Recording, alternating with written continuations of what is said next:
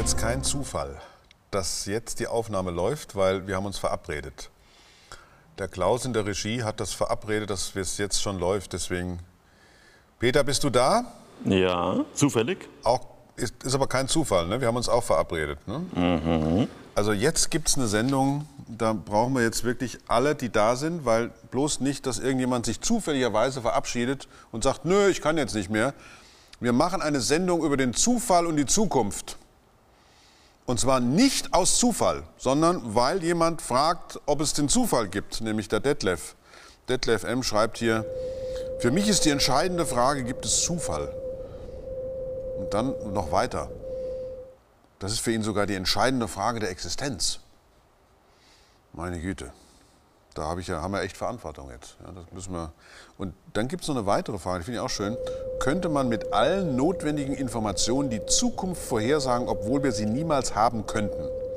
Fragt Lennart M. Also ich habe mir echt Gedanken gemacht, wie ich diese Sendung, ob ich die A überhaupt machen soll und B, was ich denn da eigentlich machen soll. Weil man muss ja jetzt praktisch so eine Definition von Zufall. Was ist denn alles Zufall? Ein Ereignis, das ohne Ursache passiert? Rein zufällig? Sowas gibt es nicht. Hat man bis jetzt noch nicht festgestellt. Nicht einmal. Im Gegenteil, es gibt in der Philosophie den Satz vom zureichenden Grunde. Es passiert nichts ohne Grund. Weil nämlich immer schon vorher was war. Immer. Man, A, man kommt auf die Welt und die Welt ist schon da, da kann man es sozusagen selber merken. Aber bei allem, was ist, war schon was vorher. Das Einzige, was überhaupt ohne Ursache geschehen sein könnte, also wenigstens ohne Ursache, die wir nachweisen können, das wäre der Beginn des Kosmos. Der Tag ohne gestern.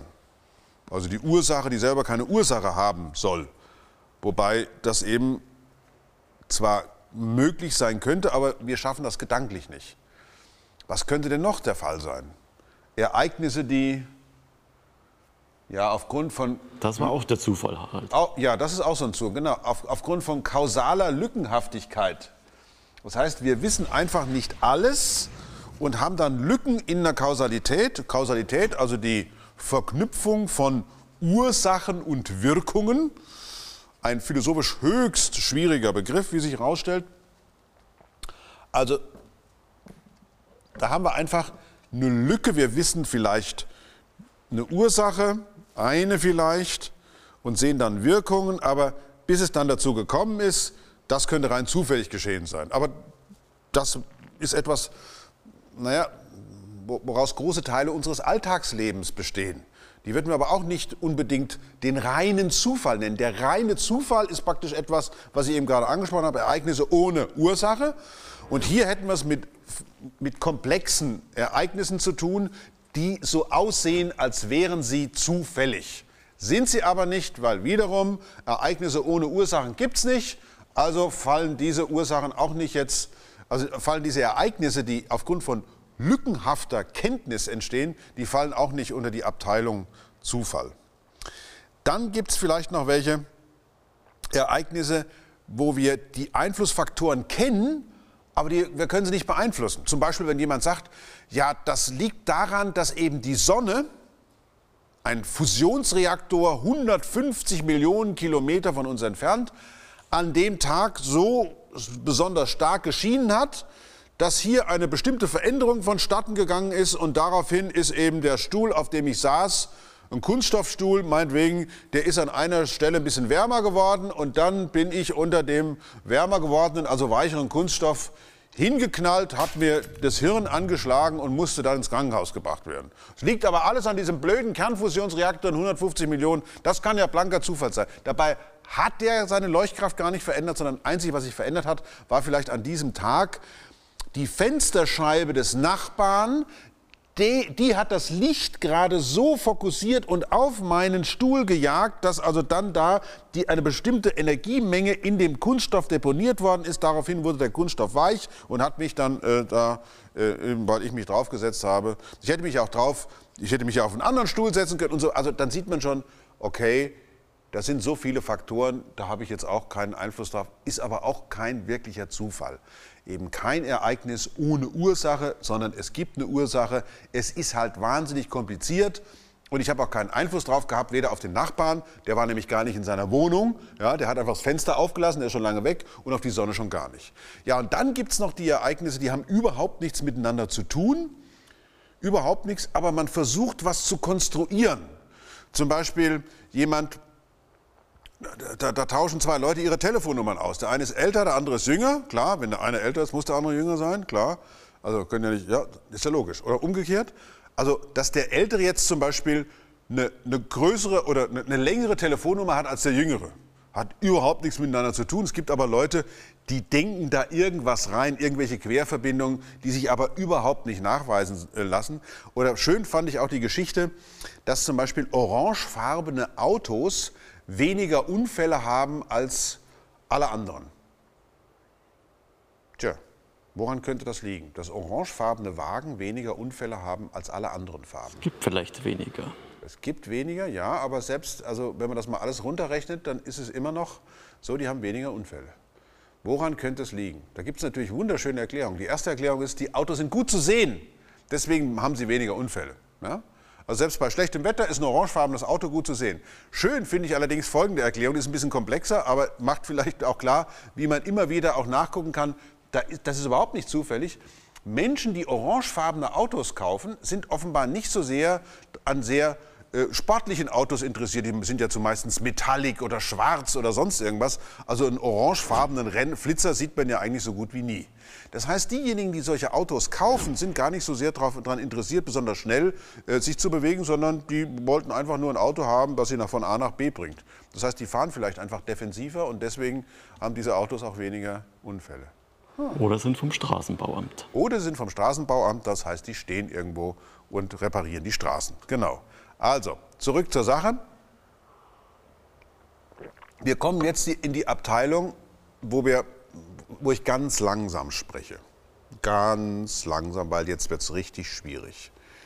Wir haben offenbar keinen Zufall. Wir sprechen zwar immer wieder davon, aufgrund dieser ganzen Probleme, wo wir nicht sagen können, es gibt eine bestimmte Ursache für eine bestimmte Wirkung, die wir jetzt gerade sehen, aber wir haben vor allen Dingen verschiedene Begriffe von Kausalität. Also, es gibt die schwache Kausalität. Schwach heißt jetzt hier nicht irgendwie schlechter, sondern sie ist einfach nur schwächer. Die schwache Kausalität sagt, gleiche Ursachen haben gleiche Wirkungen. Wenn sich die Ursachen verändern, kommen andere Wirkungen raus. Dann gibt es die starke Kausalität. Ähnliche Ursachen haben ähnliche Wirkungen. Das heißt, selbst dann, wenn die Ursachen sich ein bisschen verändern, kommt quasi immer noch dasselbe raus. Starke Kausalität ist die Voraussetzung für Technik. Setzen Sie sich in Ihr Auto, ob orange oder nicht, drücken Sie aufs Gas, 4000 Umdrehungen pro Minute zum Beispiel. Wenn Sie zwei Minuten fahren, dann ist also ein Vorgang 8000 Mal passiert. Drei Minuten 12.000 Mal. Stellen Sie sich mal vor. Das ist eine Wahnsinnspräzision, die da in diesen Boliden stattfindet, und zwar sowohl mechanisch wie elektronisch. Ein Vorgang, der sich exakt wiederholt. Auch wenn jetzt der Motor wärmer wird, muss sich dieser Vorgang exakt wiederholen. Auch wenn der Motor anfängt zu vibrieren, er muss sich exakt wiederholen. Auch wenn irgendwelche anderen mechanischen Störungen passieren, der reproduziert sich exakt. Das ist eine Form von Kausalität, die praktisch absolut auf Maschinen konzentriert ist. Ganz anders dagegen Lebewesen. Ein Lebewesen reagiert auf die äußeren Bedingungen viel flexibler. Das heißt, also wir haben zum Beispiel unsere, alleine nur die Regulation, zum Beispiel bei uns, was das Schwitzen betrifft. Wie reagieren wir auf die Veränderungen der äußeren Temperaturen? Mit Schüttelfrost oder mit Schwitzen? Das heißt, na, Schüttelfrost ist ein bisschen stark, aber mit Frieren oder mit Schwitzen. Das heißt, unser Organismus ist schwach kausal. Wir können uns auf veränderte Bedingungen einstellen. Diese Art von Kausalität kann aber ganz besonders stark deswegen, oder also die schwache Kausalität kann deswegen so gut sein, weil es das möglich macht, für Lebewesen auf die äußeren Bedingungen zu reagieren, hat aber auch den Nachteil, dass dadurch etwas passiert, was gerne mit dem Begriff des Schmetterlings Flügels erklärt wird, nämlich dass kleine Störungen, also kleine Veränderungen einer Ursache eben zu ganz anderen Wirkungen führen. Das, denn die schwache Kausalität sagt ja nur, gleiche Ursachen haben gleiche Wirkungen. Ändere ich an der Ursache ein bisschen was, kommt eine ganz andere Wirkung dabei raus. Das heißt, die Frage, die zum Beispiel der Lennart gestellt hat, könnte man mit allen notwendigen Informationen die Zukunft vorhersagen? Die können wir jetzt mit diesem verändernden Kausalitätsbegriff mal anpeilen. Und zwar äh, an, einer, an einem Beispiel, das finde ich hochinteressant, also für, für mich als Astronom einfach toll. Ich habe mir vorher darüber keine Gedanken gemacht, bis ich mal gerechnet habe, nämlich wir haben die Erde, die Erde dreht sich um eine Rotationsachse und sie dreht sich um die Sonne. Schön.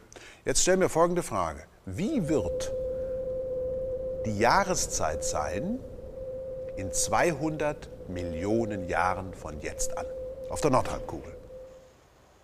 Ja, also was haben wir auf der Nordhalbkugel für eine Jahreszeit? Haben wir eine Jahreszeit, wo die Rotationsachse zur, Erde, zur Sonne hinzeigt, also Frühling oder Sommer? Oder haben wir eine Jahreszeit, wo die Rotationsachse von der Sonne wegzeigt, also Herbst oder Winter? Was haben wir denn? Doch eigentlich eine ganz einfache Frage. Denn schließlich, ja, Gott, die Erde dreht sich halt 200 Millionen Mal um die, um, die, um die Sonne, Feierabend. Gut, die Drehachse der Sonne, der Erde nickt so ein bisschen, notiert, okay, da gibt es eine bestimmte Zeitskala dafür, wo sie wackelt, das kann ich ja noch mit einrechnen. Ja gut, dann habe ich noch die Präzision von der Rotationsachse, die kann ich aber auch ausrechnen. Gut, dann habe ich noch die Ebene, in der die Erde sich um die Sonne herum bewegt, die schwingt auch noch mit verschiedenen Frequenzen. Gut, ja, aber das kann ich ja alles genau bestimmen, die kann ich ja sehr genau vermessen. Die Himmelsmechanik war ja der erste Teil der Physik, der auf diese Prognose in die Zukunft abgestellt hat. Da hat man ja zum Beispiel das Wiederkehren des hellischen Kometen genau berechnet. Man hat genauestens berechnet, wann gibt es Sonnenfinsternisse, wann gibt es Mondfinsternisse. Also Wann bedeckt der eine Himmelskörper am Himmel scheinbar den anderen? Wo stehen die Planeten? Die Himmelsmechanik, die genaue Berechnung solcher Bewegungen wie der Rotationsachse der Erde und so weiter, das war der Triumph der, der Physik im 17. und 18. Jahrhundert. Damit hat man die Sterne auf den, Himmel, auf den Boden geholt. Das war großartig. Das war der Beginn der Überlegung, dass wir die gesamte Welt genau berechnen können. Und jetzt wollen wir einfach nur ein ganz einfaches Problem lösen, nämlich wo steht die Rotationsachse der Erde in 200 Millionen Jahren? Das muss doch möglich sein. Jetzt kann man sich die Frage stellen, mit welcher Genauigkeit muss ich heute die Erde positionieren, damit ich ganz genau ausrechnen kann, wie in 200 Millionen Jahren die Rotationsachse der Erde geneigt ist. Also zur Sonne hin oder von der Sonne weg. Die Genauigkeit hängt natürlich davon ab, wie weit ich in die Zukunft rechne. Nehmen wir also 200 Millionen Jahre in die Zukunft an und setzen das in eine Formel ein, die ich jetzt einfach mal sage, die Genauigkeit d in Abhängigkeit von der Zeit t, die ist 10 hoch t durch 10 mal d, die Genauigkeit zur Jetztzeit, t gleich 0. Ja? Also 10 hoch t geteilt durch 10 würde dazu führen, wenn ich da oben für t 200 einsetze, das Ganze also in Einheiten von Millionen Jahren, dann habe ich jetzt eine Zahl, da steht da 10 hoch 20. Die Genauigkeit zur Zeit t ist 10 hoch 20 mal die Genauigkeit zur Zeit dt gleich 0, zur Jetztzeit. Mit anderen Worten, ich kann jetzt sagen, wie genau muss ich die Erde jetzt in ihrer Position feststellen, damit ich in 200 Millionen Jahren sagen kann, wie die Rotationsachse geneigt ist. Wenn ich sie mit einer Genauigkeit von dem Durchmesser eines Atoms genau kenne, ja, dann kriege ich nach 200 Millionen Jahren immer noch eine Ungenauigkeit, die so groß ist wie die gesamte Bahnkurve der Erde um die Sonne. Mit anderen Worten, ich muss die Position der Erde heute genauer kennen als, mit, als genauer als ein Durchmesser eines Atoms, damit ich in 200 Millionen Jahren sagen kann, wie ihre Rotationsachse geneigt ist. Und jetzt muss man wissen, die Erde kriegt pro Jahr 40.000 Tonnen kosmisches Material. 100 Tonnen davon reichen aus, nämlich durch Meteoriten, 100 Tonnen davon reichen aus, um die Erde um den Durchmesser eines Atoms zu verschieben. Das heißt, wir haben überhaupt keine Möglichkeit, Lennart, die Zukunft vorherzusagen. So genau können wir sie nicht wissen. Und ich muss ganz ehrlich sagen, so genau will ich es auch gar nicht wissen.